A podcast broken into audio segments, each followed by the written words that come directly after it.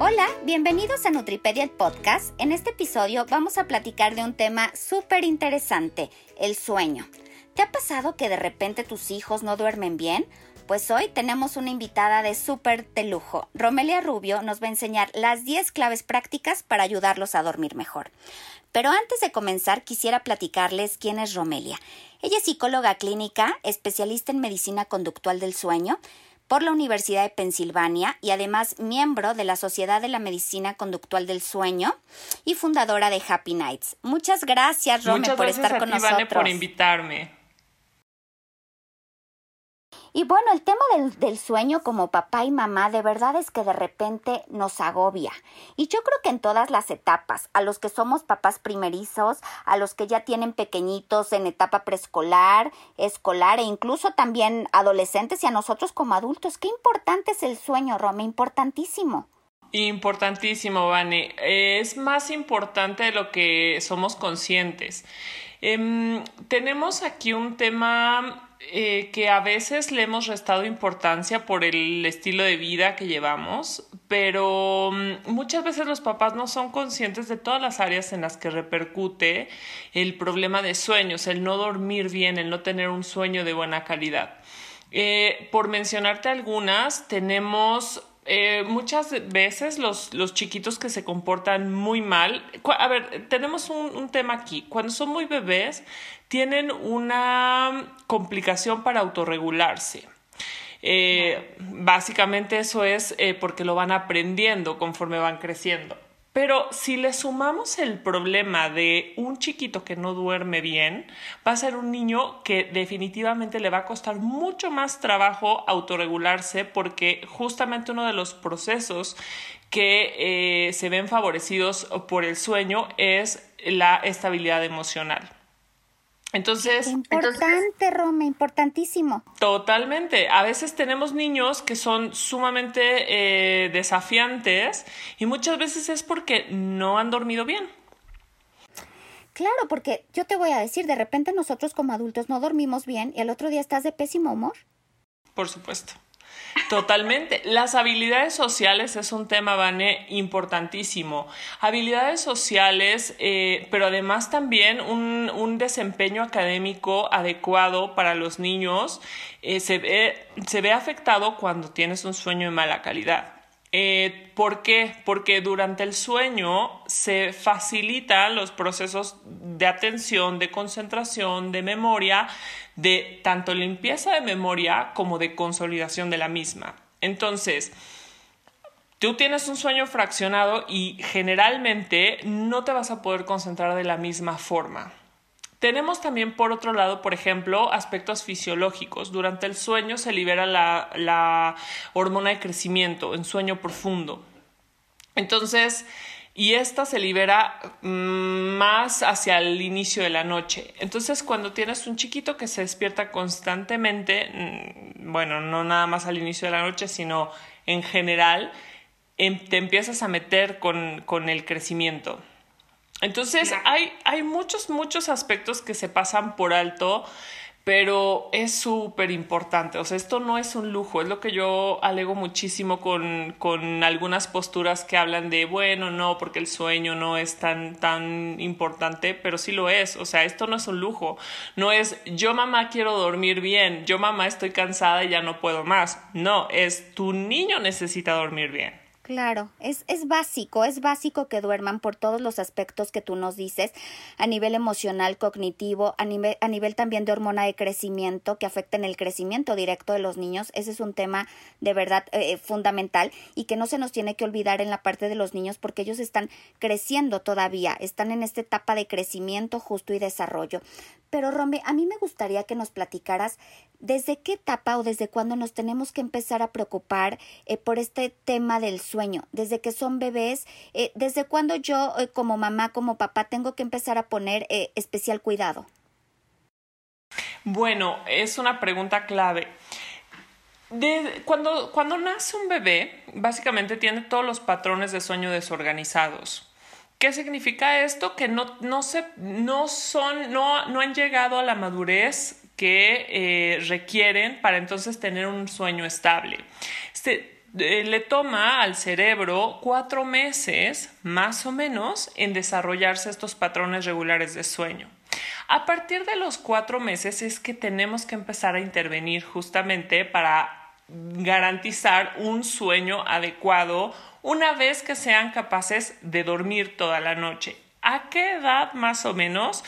Hay una, eh, una, no hay un consenso en a qué edad, a partir de qué edad ya pueden dormir toda la noche entre pediatras, me refiero, ¿no?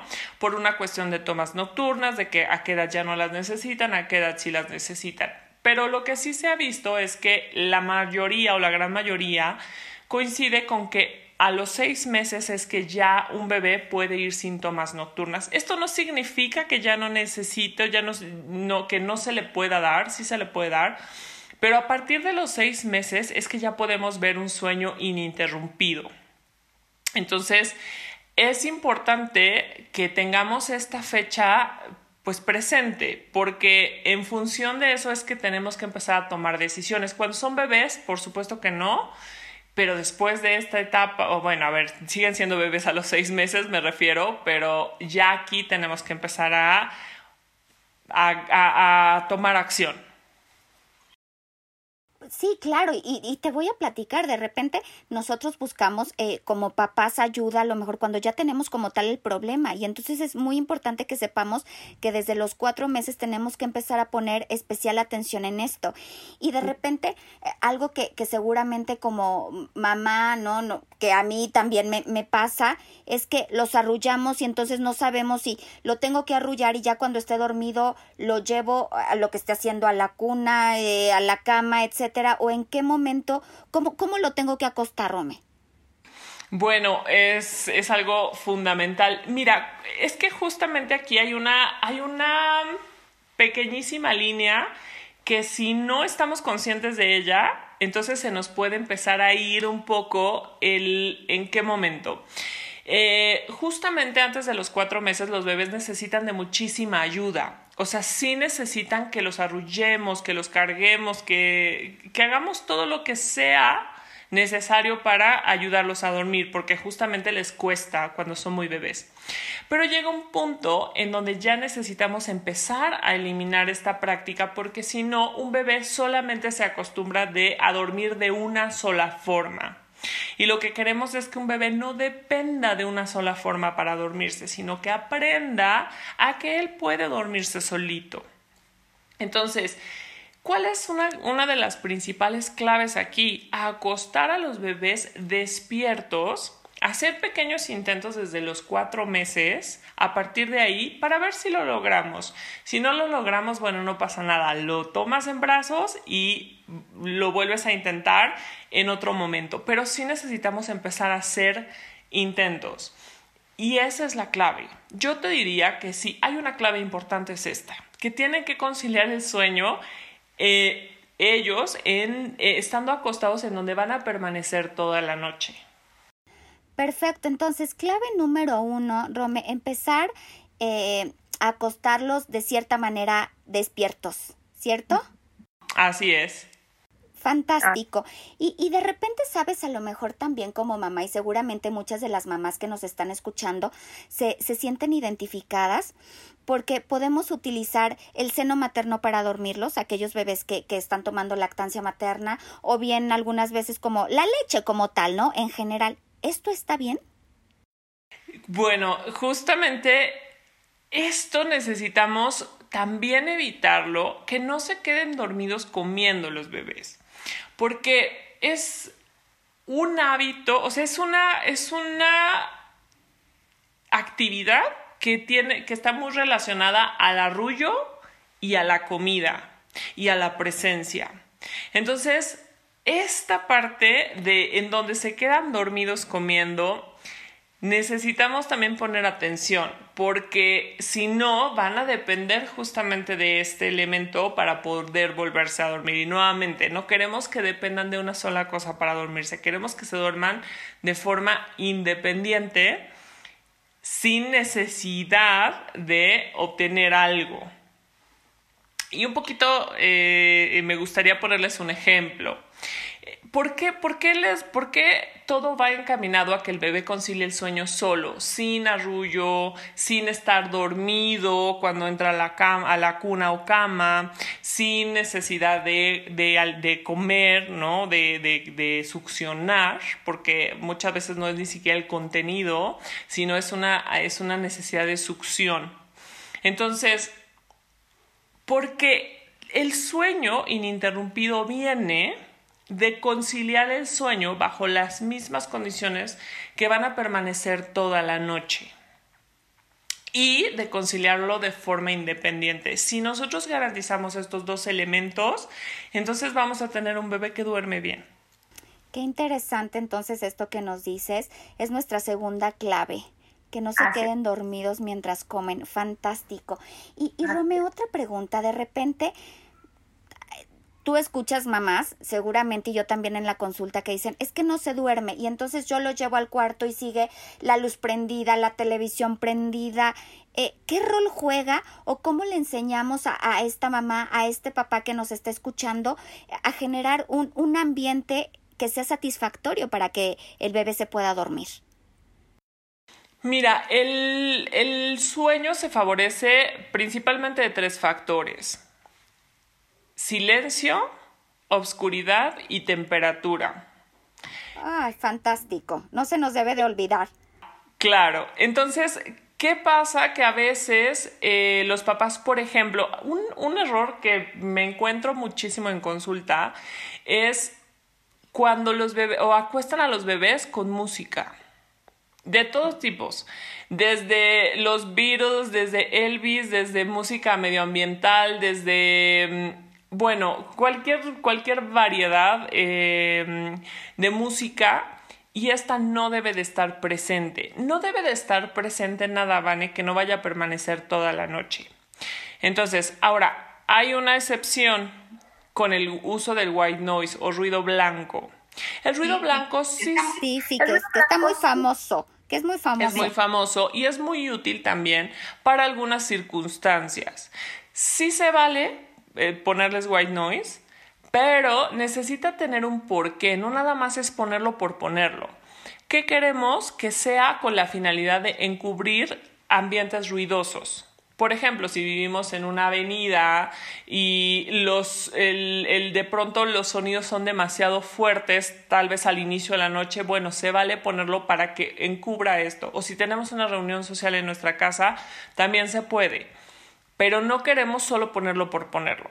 Entonces, para, para eventos muy importantes, sí. Ahora, en cuestión de la luz, muchas veces me preguntan, oye, pero ¿se puede meter, por ejemplo, una lucecita chiquita? Sí se puede, si es que necesitan esta lucecita, si no, tampoco, no hay necesidad de ponerla.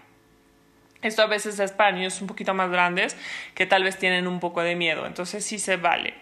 Eh, temperatura, aquí en la Ciudad de México es un poco más difícil de, regular esta temperatura, pero por ejemplo en lugares en donde tienen eh, aire acondicionado sí es más fácil y tiende a ser un poco más hacia frío que se ve favorecido el sueño. Y Romy, qué interesante eso que nos platicas de la temperatura. ¿Y se recomienda como alguna temperatura en especial? Sí, más o menos hacia los 20 grados, o sea, más o menos fría. Sí, fría, ¿eh? Un poquito fría. Qué interesante esto que nos platicas. Entonces, esa sería nuestra tercer clave, toda la parte de, de del medio ambiente me, me encantan todos estos, estos, estas claves que nos estás platicando. Y Rome, otra cosa que yo te quiero preguntar, porque de repente sabes, eh, como mamá a lo mejor tenemos esta práctica que no sé si sea eh, correcta, que entonces de repente tienes al bebé y ¿qué pasa? Eh, lo vas arrullando, pero también le das leche. ¿Esto es correcto? Lo tenemos que dormir así como con, con esta toma de, de leche, ya sea que utilice seno materno o fórmula independientemente. ¿Esta, esta eh, conducta es correcta? Mira, eh, o sea, te diría que el, el, el, único tema con esto es que si un bebé se queda dormido así, se va a despertar eh, invariablemente, porque perdió aquello con lo que inició el sueño. Entonces, Ahora, pero si hablamos, por ejemplo, de las tomas nocturnas, ¿qué pasa? También es necesario que nosotros estemos al pendiente de cuando el bebé ya no las necesita de cuando ya no son, porque claro, cuando nacen, por supuesto que las necesitan, eh, necesitan eh, tomas regulares, incluso hay veces que los tienes que hasta despertar, porque claro que son necesarias, pero después de cierto momento ya tenemos que empezar a controlar esta parte, porque si no, lo que, se, lo que sucede es que se empiezan un poco a condicionar y no va tanto lo que te decía del contenido, sino más hacia la succión. Entonces, ¿qué pasa? Por supuesto que en un inicio las necesitan, pero de pronto los papás nos vemos sin estrategias para poder manejar un despertar determinado sin necesidad de darle leche. Entonces, y porque a veces las mamás me dicen, es que yo estoy convencida que no tiene hambre porque acaba de comer. Efectivamente, no es hambre, en realidad es una cuestión de succión porque esa es la única forma a la que se ha acostumbrado este bebé a dormir. Dependencia total, entonces, tenemos que poner como mamás, papás especial atención en, en esta parte de, de, las tomas. Qué interesante. Rome, y, y, justo quiero retomar esta parte que nos decías, que tenemos que empezar a, a poner como especial atención o énfasis a partir en promedio de los cuatro meses, ¿cierto? Pero si tenemos que poner desde ahí a lo mejor en ese periodo eh, atención, tenemos que empezar también a marcar ciertos horarios o en qué momento empezamos con, con los horarios ya de forma más establecida.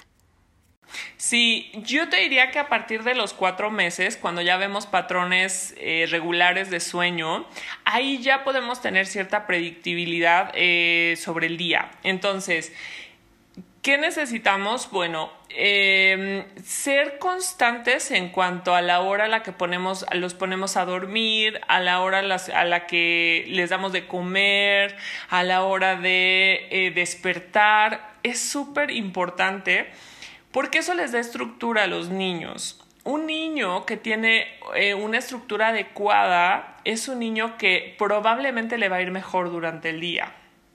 Es más, te diría que en muchos casos son niños que son mucho más tranquilos versus los niños que tienen que llorar para que los pongan a dormir, que tienen que llorar para que les den de comer, que tienen que llorar. Y entonces te metes en esta dinámica de yo necesito para que, para que, para satisfacer mis necesidades necesito llorar, necesito eh, ponerme inquieto y entonces es cuando la mamá reacciona. Entonces ahí necesitamos tener tener, tener cierta estructura durante el día. Ahora, ¿qué tan flexible o qué tan rígido debemos de ser? Entre más chiquito el niño, más predecible tiene que ser su día. O sea, yo te diría que estamos hablando de un 80% de, de, de, un, de un horario estructurado y establecido y actividades definidas. Esto no significa que siempre tienen que jugar el mismo juego, por supuesto que no, pero necesitamos tener estos pilares grandes de, de hora de despertar, de siestas y de hora de dormir y hora de alimentación fijas. Perfecto, entonces esa es nuestra clave número 5 como mamás, papás, tenemos que ser estructurados. Si los niños necesitan estructura y, y no nada más en el sueño, en las comidas también para que justo vayamos creando como, como esta rutina. Pero, pero ahora dime, dime también eh, otro, otro punto importante, Rome.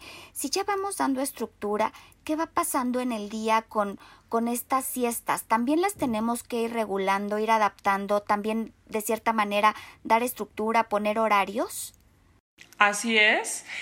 Mira, cada niño es diferente y por supuesto que necesitamos ir sobre las necesidades de cada uno. Pero se ha demostrado que hay horarios que son más adecuados para los niños, principalmente porque los niños no pueden ir tanto tiempo despiertos y esto va en función de la edad. Entre más chiquitos necesitan más siestas. Yo hago la analogía con como atravesar un río y ponerles piedritas para que lo crucen. Entre más bebés, los pasos son más chiquitos y entonces tenemos que ponerle más piedritas para que lleguen bien del otro lado. Entonces, ¿qué sería esto? Más o menos a los cuatro meses ya vemos un patrón muy similar al que, al, o sea, ya, ya patrones definidos. Y esto básicamente se constituye en tres periodos de sueño durante el día. Entonces tenemos tres siestas. ¿A qué hora más o menos? Bueno, se recomienda, se ha visto que les va bien a los niños si la duermen, por ejemplo, a las 9 de la mañana, la segunda a las 12, una de la tarde y la tercera a las 4 de la tarde, 5 de la tarde, cuando son muy bebés. Esto más o menos como hasta los 6 meses. A partir de los 6 meses, de los 6 a los 8, por ahí más o menos, vemos un descenso a solo dos siestas. Entonces, estas dos siestas un poco van, van estructurándose de forma en la que quede más o menos el mismo tiempo de vigilia, o sea, que pasan despiertos al inicio de la noche y al inicio de la mañana y luego al inicio del día, perdón, y después en la tarde. Entonces, cuando tienen dos siestas, más o menos un horario adecuado para dormirlas es a las 10 de la mañana y a las 2 o 3 de la tarde. Eh, y cuando después hacen una sola siesta, que esto puede ir desde los 12 meses hasta los 18 más o menos que hacen la transición a una sola siesta, entonces ya vemos que el horario adecuado es eh, a la mitad del día, más o menos entre 12 y 2 de la tarde, en cualquiera de esos rangos. Qué interesante esto que nos platicas de las siestas, porque de repente obviamente como mamás no, no lo tenemos en cuenta y tampoco eh, no le damos estructura y evidentemente si el niño no hace las siestas también de forma correcta, sabes que esto afecta también de forma negativa en, en aquellos pequeñitos que ya están en, en alimentación complementaria o con sólidos. Y, y, seguramente, Rome, muy de la mano con esto, eh, a mí me ha tocado en, en, la consulta y seguramente, bueno, a ti obviamente mucho más como experta, que, hay una queja como constante de mamá o papá de que son las 10 de la noche, 11, 12 de la noche y los niños siguen, siguen y siguen y dicen es que no se duerme, es que para ellos es como mediodía y entonces siguen despiertos y no hay manera de que se duerman. ¿Qué hacemos con estos pequeñitos? ¿Por qué tienen, no tienen este patrón estructurado? ¿Qué es, ¿Qué es lo que está pasando y qué les vamos a recomendar a, estos papás y mamás que seguramente están muy preocupados con ese tema? Sí, fíjate que es súper común también encontrarme eso que son chiquitos que se duermen muy tarde y quizá no se despiertan, o sea, bueno, quizá duermen las mismas horas, eh, pero medio movida su fase de sueño. ¿Qué quiere decir esto? Que haz de cuenta que en lugar de iniciar el sueño a una hora adecuada, que esto sería entre 7 y 8 de la noche, más o menos los vemos durmiendo tipo 10, 11, 12. Me he encontrado de todo, una de la mañana, o sea, es súper variado. Entonces, ¿por qué, ¿por qué no les va bien? ¿Por qué no le va bien a un niño que, que se duerme tan tarde? Lo que sucede es que el cuerpo en cuestión eh, en una cuestión química empieza a producir hormonas que necesita para ir despierto porque no le da para, para, para, para estar tranquilo. Esto es, si tenemos horarios más o menos estructurados como los que te hablaba, de una siesta adecuada a las 12 del día, imagínate un niño que se despierta a las 12, a las 2 de la tarde, por ejemplo, que se despierta. ¿Cómo haces para llegar hasta la 1 de la mañana despierto? Entonces son niños que están mega cansados y los ves que les va bastante mal. Entonces, y ves, por ejemplo, este comportamiento de lo que hablábamos, una pobre autorregulación, o sea, si de, si de, si de por sí es difícil para ellos regularse, imagínate cuando son chiquitos que están demasiado cansados, o sea, es el berrinche total, es, eh, son niños que, que no, que no funcionan bien. Y te digo que es lo peor, que duermen muy mal esos niños. Claro, y, los papás duermen mal y de mal humor y, y pierde seguramente toda la paciencia, la cordura y el bebé y el niño lo está sufriendo, lo está sufriendo terriblemente porque no, no hay manera de que pueda conciliar el sueño de forma correcta. Así es, está demasiado cansado y se va a despertar más veces en contra de lo que los papás pensamos. Me pasa mucho, este, este es un tip que también les voy a dar. Eh, cuando, por ejemplo, es una fecha importante, Navidad, entonces, ¿qué es la cena y que es más hacia la noche y no sé qué? Y los papás dicen, no, lo voy a dormir tarde para que se despierte más tarde. Y eso no sucede. Claro, entonces clave número siete, otra vez, esta parte de estructura y, y, y, poner horas para dormir que sean adecuadas también por toda la parte que, que tú ya nos contabas de rendimiento cognitivo, la parte también de la hormona de crecimiento y demás. Y, y ahora, Rome, ¿qué hacemos cuando de repente tenemos para las mamás que tenemos bebés más pequeñitos, es decir, eh, antes del año de edad, y que entonces tú lo llevas, que de repente a mí me pasa, ya está dormido y que empieza como a despertarse? Sí, como un, un quejido o de repente sí es como un poquito de llanto, como ¿qué, ¿qué, es lo que tenemos que hacer cuando pasa esto, porque a veces entonces corremos y lo que quiero es sacarlo, abrazarlo, esto está bien, o qué es lo que tengo que hacer. Ok, mira, cuando justamente esto, esto tiene que ocurrir mucho al inicio, o sea, cuando estamos conociendo al bebé. Lo que tenemos que saber, papás, es que el sueño de un recién nacido es súper ruidoso. O sea, pueden llorar, pueden gritar, pueden reírse, pueden balbucear y eso no significa necesariamente que está despierto. Entonces, ¿cuál es el trabajo los primeros meses? Leerlo, aprender a leer al bebé. Sin correr a toda velocidad porque hizo pío o sea, un poquito tenemos que empezar a revisar si es que sí necesita realmente de mi intervención o no. Y, ahí es en donde un poco nosotros tenemos que em, limitar nuestra intervención si no es necesaria. Ahora, por supuesto, si un bebé no sabe dormirse, yo les diría, necesitan enseñarlo. O sea, no se vale que, por ejemplo, si es un bebé que no, que no lo sabe hacer, no se vale dejarlo sin atender, porque no lo sabe hacer. Necesitas ir por un proceso en donde el bebé aprenda para llegar a la Z, tiene que pasar por A, por B, por C, por D y todo el proceso para poder llegar a Z, pero no, no lleguemos en un día, ¿no? Entonces yo te diría, si ahorita papá, mamá, tienes este problema, interven, o sea, abrázalo, haz lo que siempre haces, pero investiga cómo lo puedes ayudar para que poco a poco vaya lográndolo solo. Qué importante esto que nos comentas, porque si de repente como papá o mamá eh, escuchamos algo y quieres correr a, abrazarlo y a levantarlo y demás, y puede ser que lo que tú decías, que, que haga como algún ruido y, y, puede estar dormido y con mi intervención de, de sacarlo de la cuna, etcétera, ya lo desperté. Entonces, nuestra clave número ocho conocer a nuestros bebés, que eso es en, en, todos los sentidos, en la parte de alimentación también, es empezar a, a conocerlos. Y, y Romeo, otro tema y, y, otra clave importantísima y que seguramente para los papás también les causa como inquietud, cada quien tiene que tener su espacio. Hacemos colecho, eh, tenemos la cuna en, en, la habitación de los papás, en qué momento ya lo llevamos a, a, su, a su espacio, a su habitación, en su cuna. ¿Qué hacemos, Rome? ¿Desde cuándo? Danos todos, por favor, tus tips. Claro que sí. Mira, eh, te, te, voy a contestar con la norma, o sea, ¿qué es lo que, qué cuál es la indicación oficial? Que cada quien, por supuesto que se recomienda el colecho, pero ojo, el colecho significa, eh, etimológicamente hablando, dormir al lado de. Esto no significa dormir en la misma superficie.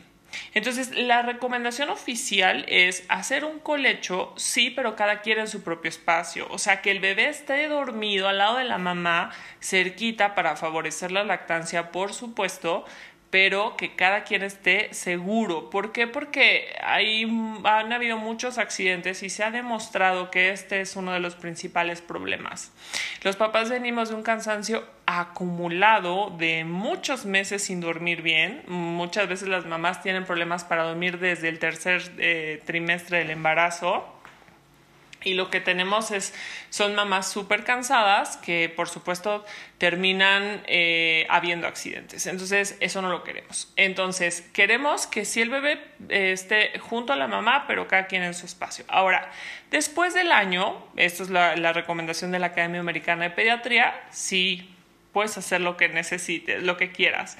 Pero yo les diría que se ha demostrado que el sueño se vuelve de mala calidad cuando compartes la misma superficie.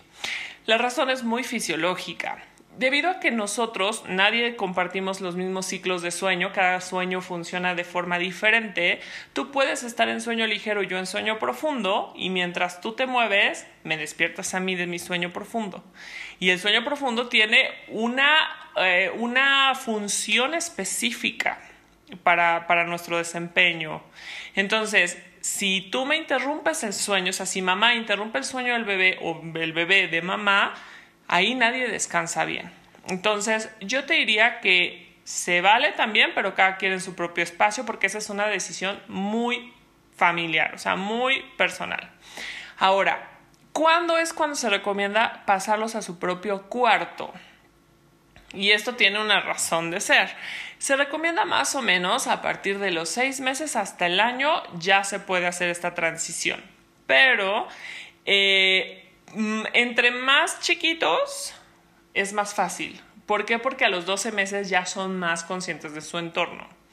Entonces ya te va a costar un poco más cambiarlos, porque entonces ahí ya nos vamos con otra situación que ya puede ser una ansiedad por separación. Entonces necesitamos también hacer la transición. Si es que ya están en esta situación, tampoco les recomiendo para nada llevar a un niño de dos años que nunca ha dormido en su propio cuarto, de un día para otro dejarlo en su propio cuarto. ¿Por qué no? Porque existe la ansiedad por separación. Es real. Entonces hay que ayudarlo a que haga la transición suave. Pero sí, bueno, esas son las recomendaciones. Pues entonces clave número uno, resumido, cada quien su espacio, para que todos podamos descansar de forma correcta. Mamá descansada, papás descansados, eh, bebés descansados y, y, todos, todos descansados y felices. Exactamente. Rome, ahora platícame, eh, generalmente eh, escuchamos de las mamás que, en la noche, bueno, también se hace un ritual. Los niños terminan de cenar y entonces después se van al baño, leche antes, después, etcétera. Necesitamos crear también un ritual del sueño. ¿Es importante? Es súper importante, Vane. Eh, ¿Qué pasa? El ritual del sueño ayuda a los bebés a que puedan relajarse. Es como una programación que hacemos para, para sus pequeñitos cerebros. Entonces, ¿qué es lo que queremos? Mandarles la señal de decir, ya se acabó el día, es hora de dormir. Entonces, el ritual de sueño ayuda a esto, a relajarse. ¿Cuál es el que yo recomiendo? Básicamente va en función de primero empezar con la cena y la última toma de leche. Aquí va la última toma de leche de la noche, no antes de acostarlo, no para que se queden dormidos. Entonces, ¿Por qué? Porque también queremos lo que hablábamos al principio, eh, delimitar muy bien el sueño de la alimentación. ¿Sabes algo, Vané? Yo creo que, y eso es algo que vale la pena recalcar, creo que es súper importante organizar lo que pasa durante el día y durante la noche. Durante la noche dormimos y durante el día comemos. No mezclamos actividades a ver, la siesta sí, pero me refiero a no queremos estar comiendo en la noche. Tengo, he tenido pacientitos que le sirven papillas en la noche, en la madrugada. No, eso no, fisiológicamente no, no, no es, lo más adecuado, claro. Exacto, y tú lo podrás este, saber perfectamente. No, necesitamos organizar qué es lo que pasa. Entonces, y, y un poco los papás no lo ven tan obvio con la, con la leche, por ejemplo, pero es casi igual de obvio que si no le servimos una galleta, por ejemplo, a un niño en la noche, pues ¿por qué le daríamos un vaso con leche? ¿Cierto? Entonces, bueno, entonces por eso queremos que suceda al inicio del, del, ritual de sueño. Después podemos, por ejemplo, despedirnos de los juguetes. Esta es una acción que a mí me gusta mucho porque justamente son todos estos son como indicadores de ya viene la hora de dormir, ya viene la hora de dormir, ya viene la hora de dormir. Entonces, le decimos adiós a todos con la manita Después nos metemos a bañar, un baño relajante, salimos del baño, ponemos un ambiente que esté en las condiciones como de obscuridad, podemos, eh, podemos bajar la intensidad de las luces como para que se quede en este ambiente como rico, relajante. Em, después ponemos la pijamita y empezamos a cantar una canción de sueño. Esta canción de sueño la pueden elegir los papás, la que a ellos les guste, una canción de niños o la que al niño le guste, la que quieran. Y esta sería la última actividad antes de llevarlos a acostar.